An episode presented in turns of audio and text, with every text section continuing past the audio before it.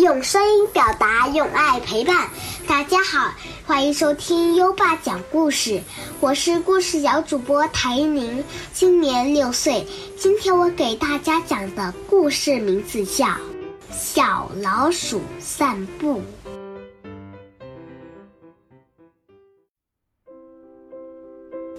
小老鼠舒克搬了新家。大老远就能看见他家门口挂着一个老鼠的标志。有一天，小老鼠舒克想去散步，顺便认识一下新邻居。小老鼠一出门就看到一个向右转弯的标志，它顺着指示牌向右转弯后继续往前走。咦，这不是楼梯的标志吗？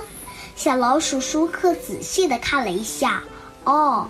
原来是请走人行天桥的标志，他顺着指示牌走上了人行天桥。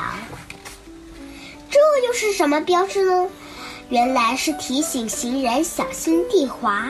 小老鼠又继续往前走，小老鼠舒克发现了一个小心斜坡的标志，原来前面有个大斜坡，提醒着路过的行人要小心。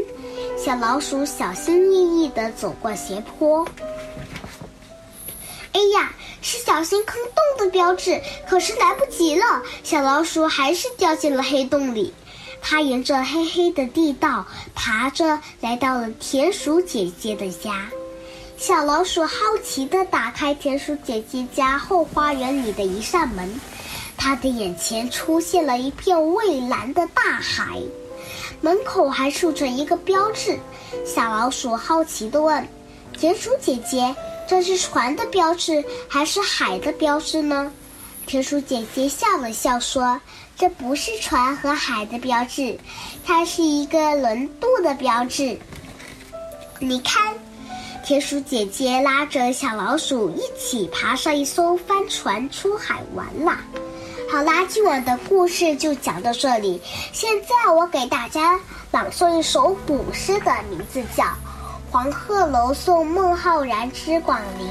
李白：故人西辞黄鹤楼，烟花三月下扬州。孤帆远影碧空尽，唯见长江。天际流，好啦，今晚的古诗就朗诵到这里，小朋友们晚安，谢谢大家。